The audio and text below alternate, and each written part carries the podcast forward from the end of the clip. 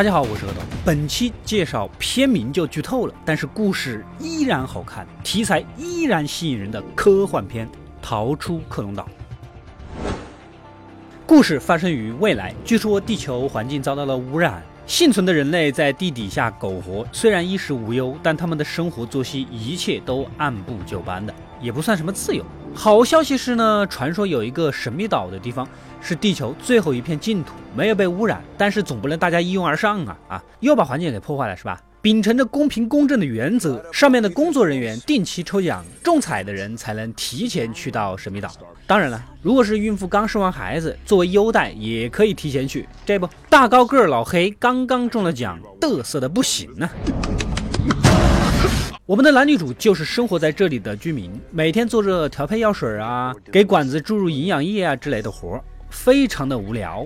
男主不怎么安分，借口电脑坏了，去找修理工长毛聊天，无意间抓到一只飞进来的蝴蝶。按照工作人员说的，外界已经被严重污染了，怎么可能有生物呢？而实际上，这里其实是一个克隆人的培育基地，必须编造理由才能让克隆人相信这里是最安全的，是吧？才好控制他们。而克隆人每天调配的营养药剂，就是给那些还未长好的克隆人用的。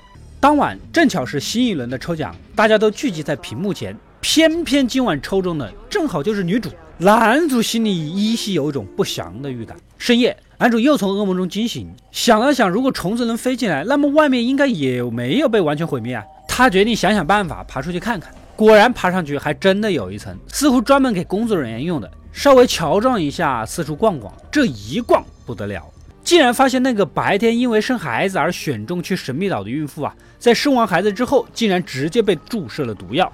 原来她这就是给有钱的夫妻做代孕呢，孩子生完了，当然她也就没用了。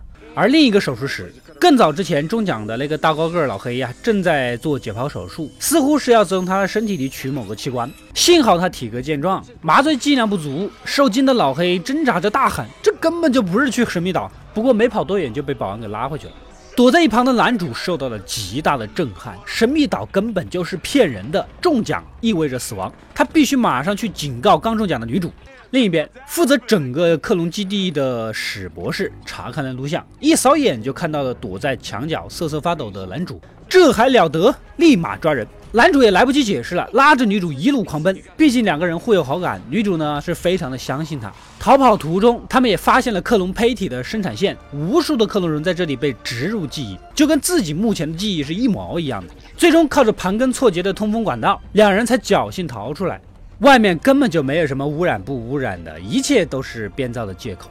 这个机构呢，有着国防部的投资，专门给有钱的政商富甲们制作可代替的器官，以保证他们延年益寿。但是对外宣称只是说没生命的胚体啊，没有说是克隆人这个事儿。眼下两个活生生的克隆人跑了，要是让公众知道了，那就真的完犊子了。政府也会跟你撇开关系啊，然后直接定罪，连辩解的机会都没有，好不好？当然，史博士呢找来了高级别的安保机构小黑来帮忙。不要以为别人的安保是你们小区门口的那种老大爷来啊，他们是正儿八经参加过战争的前海豹突击队成员。要是命没那么硬的话，胡子是不会长这么长的啊。回到男主这儿，两个人漫无目的的跑也不是个办法。正好之前在长毛哥那里捡了个火柴盒，上面有个地址。去那里应该能找到长毛，顺着路果然就找到了这个酒吧。男主很生气，他把长毛当朋友，而长毛却一直不告诉他真相。没办法，长毛哥将两个人带到了自己家，也就坦白说了：“你们都是克隆人，就是给有钱人提供备用零件的，满足了吧？”但是有钱人也不知道他们用的是克隆人，所以也就能心安理得的接受这项技术。此时，男主提议，如果直接找到本体，就可以将这件事公诸于世。根据名字的代码，就能知道本体的城市。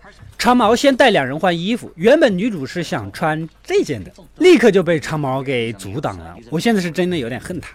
三人来到火车站，雇佣兵这边根据男主体内的微型机器人，很快就锁定了位置。长毛还是很机智的，一看情况不对，马上让两人跑。男女主趁乱钻进火车，才捡回一条性命。来到洛杉矶，雇佣兵小黑带着人正要上去绑人，结果警察提前一步将两个人给抓了。因为长毛的信用卡他们用过，他刚被杀死，显然两个人是最有嫌疑的。石博士听到这个消息啊，也急了。男女主要是被带到警局，后果不堪设想啊，必须不惜一切代价杀死两人。既然如此，那就放手干。直接撞翻了警车，跟警察枪战起来。这些个雇佣兵真是屌屌的啊！这钱花的值。男女主混乱中跳上一辆卡车，为了防止追兵，将铁轮子一个一个的推下去，现场是一个个车毁人亡啊！但是这位货车司机，你的货都掉没了，你就没有觉得你的速度轻快了许多吗？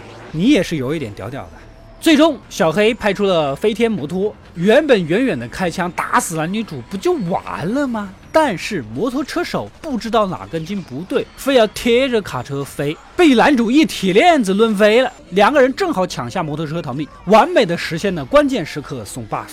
之后，两人开着摩托撞进了大楼，掉到了广告牌上。目测这个没有八十层也有五十层呐！追上来的雇佣兵准备打掉广告牌啊，掉下去摔也摔死你们！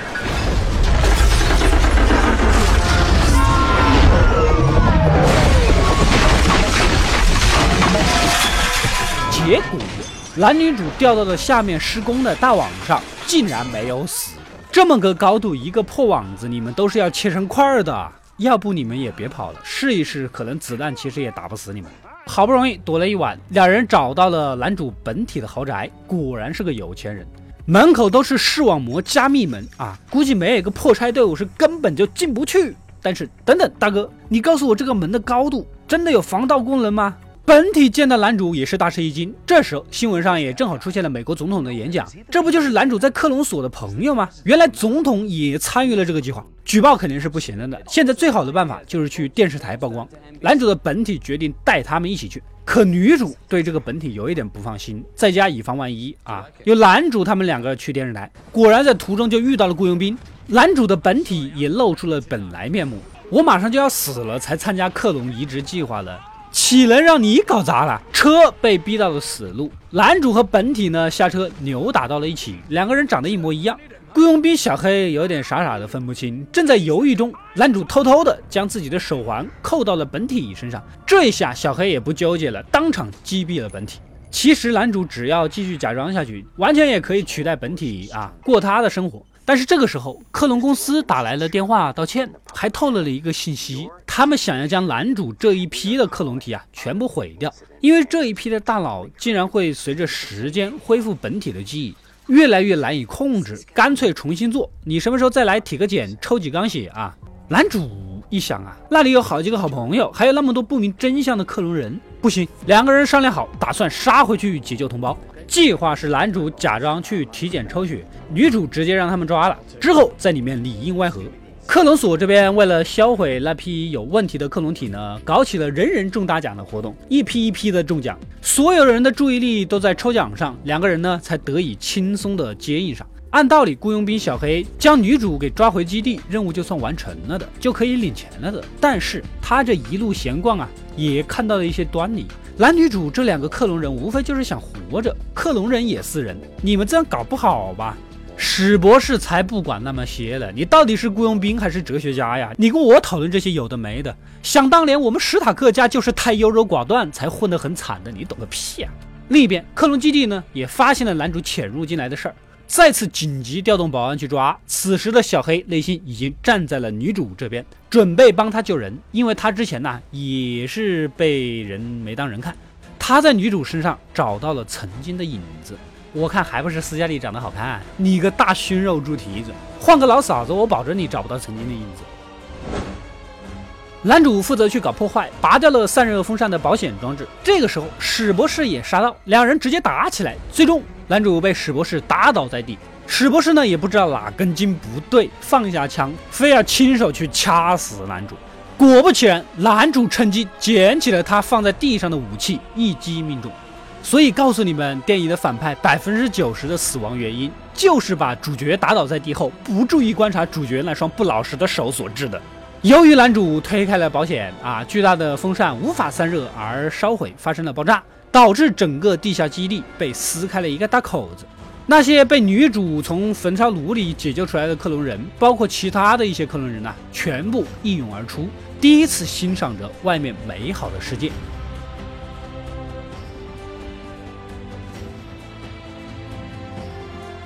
最终，男女主再次拥抱在了一起，远处的小黑露出了慈父般的微笑。你又没钱拿，又没得妹子，你图个什么哟？故事到这里就结束了。本片的片名一开始就剧透了克隆的事实，故事发展的前期也都没有留任何悬念的全盘托出。但是电影的后半段照样是很精彩，是值得一看的视觉大片。再一个，人类身为地球上的一个物种，虽然种群庞大，但是每个人的生物信息都是唯一的。如果克隆人可以做到跟本人百分百吻合，那我们怎么保证未来某一天不会被克隆人替代呢？如果将所有的克隆人都标上记号，那么这些克隆人又将会成为人类最大的敌人。这是为什么？因为人类的天性就是喜欢以群体的名义歧视或打击另一个群体。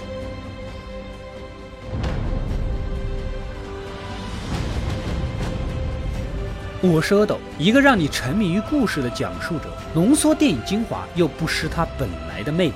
扫描二维码，添加我的微信号。除了能第一时间收到更新，更有独家解读的视频等待你的发掘。扫描它，然后带走我。